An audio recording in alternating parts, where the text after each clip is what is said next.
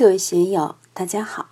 今天我们开始学习《禅说庄子大宗师以道为师的大圆满修行》第五讲“善生善死与有情有信”第一部分。大家可以通过查看本段声音简介了解学习内容。让我们一起来听听冯学成先生的解读：“死生命也，这个死生就是命。”我经常说，人有自然生命，有社会生命，有精神生命。自然生命就是我们的生老病死。既然是生命，肯定有诞生，也有结束。这个结束就称为死亡。这种生命就像白天夜晚循环不已。作为个体生命而言，生就生了，死就死了。但是生命的延续是死死生生无穷匮也。如果说我们真的是从猴子变为人的，人在几十万年以前是猴子的形态，那么猴子形态以前又是什么呢？人类生命的存在肯定基于地球生命的存在，不管是微生物也好，病毒也好，或者一种有机物也好。在地球生命诞生的那一刻开始，就演化出我们现在地球上所见到的各种生命，而且这种生命还会延续到以后。如果用佛教来讲六道轮回，那就更是无穷无尽了。其有夜旦之长，天也。老天有白天，有黑夜；人有生有死，都是天道自然之事。天道运行就是这样的，人是怎样来的？西方说是上帝造出来的，中国人说是女娲娘娘造出来的。不论是东方的说法还是西方的说法，我们都是泥巴变出来的，都是大道的玩偶。大道让我们生则生，让我们死则死，让人类社会繁荣富强太平。人类社会也就繁荣富强太平了，让社会衰败战乱瘟疫，社会也就衰败战乱瘟疫了。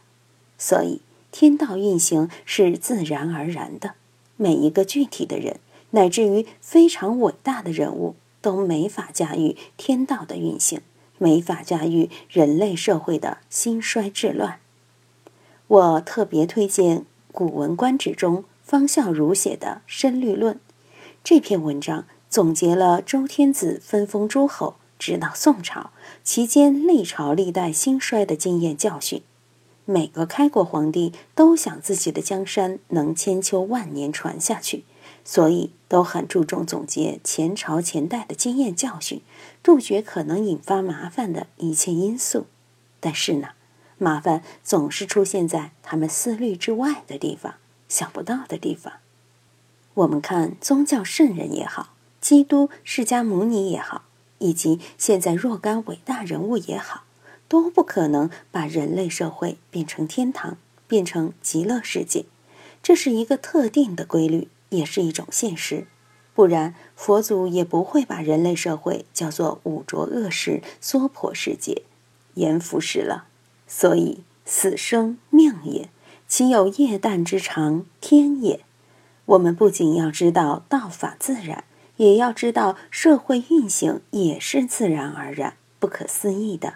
要把这个确定下来。人之有所不得与，皆物之情也。人之有所不得与，就是人不能参与，不能干预。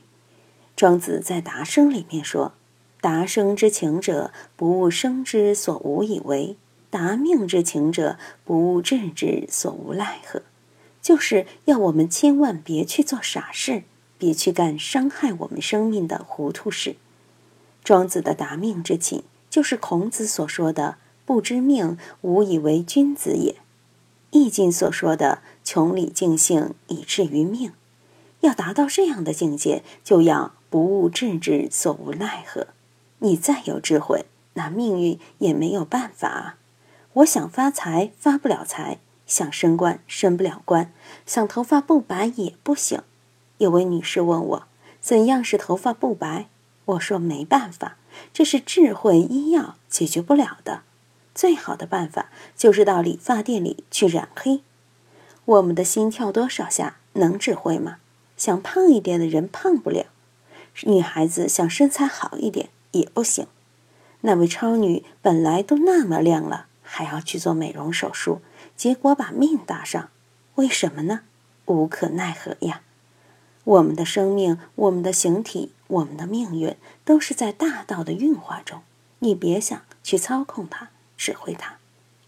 佛家有句话很好，叫随缘；道家也有相同的话，叫顺其自然。人之有所不得与？为什么人不能干预这些事呢？我想年轻一点，返老还童，可以吗？尽管历代的道士都在玩这个。但是他们也没法使自己返老还童，原因就是皆物之情也。什么叫物之情？生住异灭，生老病死，这个自然之道就是物之情呀。万事万物都不可能超越生老病死，都不可能超越生住异灭的，不然你就成了神，成了上帝，佛祖都会涅槃，你难道比佛祖还高明？所以不行，一定要寻物之情。生命是大道最好的艺术品。比特以天为父，而身犹爱之，而况其浊乎？在中国古代，皇上每年都要举行祭天地的仪式，天地君亲师，皇上也只是排在第三位，不敢凌驾于天地之上。天是父亲。皇帝是天之长子，是代表老天来领导我们的，所以我们得服从天子的领导。但是天要由谁来管呢？道德经想：人法地，地法天，天法道，道法自然。就是说，天也只是大道的奴仆，是大道运行所展示的一个面而已。我们对天很崇敬。在受苦受难的时候，都会喊“老天爷啊，你怎么不睁眼啊？”特别是中国古人对天更是有一种神圣的、不可冒犯的感觉。而况其浊乎？怨天还是顺从于道，因为道比天还高，所以我们要把道放在比天还高的地位上，加以尊崇，寻天之道。《黄帝阴符经》开篇就说：“观天之道。”执天之行，尽矣。我们也要学会观天之道，但别去打执天之行的妄想。我们只能顺天之行。人特以有君为欲乎己，而身有死之，而况其争乎？古人推崇天地君亲师，君王居第三。现代的人讲求爱国爱民，奉献一切，对君王都没感觉了。在座的有几位朋友是移居到海外的，不知道你们什么时候移居的？如果是文革时期还在大陆的话，就应该知道是怎么一回事了。那个时候对个人的崇拜是很厉害的，所以这里面说，人特以有君为欲乎己，君主的存在远远高于自身的价值。君主就是国家的象征，民族的象征。古时的人都可以为了国家社稷，为了皇上赴汤蹈火，在所不惜。而身有死之，而况其真乎？庄子就说：“君王虽然很尊贵，但我的生命比君王还要宝贵。要我去为君王卖命，我才没那个雅兴。我现在不为谁卖命，我只保身养身，养性全真，因为我这个身子是道赋予的。”道是超越一切的，生命诚可贵，爱情价更高。若为自由故，两者皆可抛。那是西方人的说法。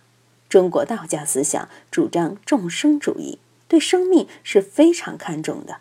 生命是大道最好的一件艺术品，我们凭什么要去小看自己的生命，乃至于践踏大道的这么一件珍贵的艺术品呢？所以不行。我们要爱惜自己的身体，爱护自己的生命，别去糟蹋了。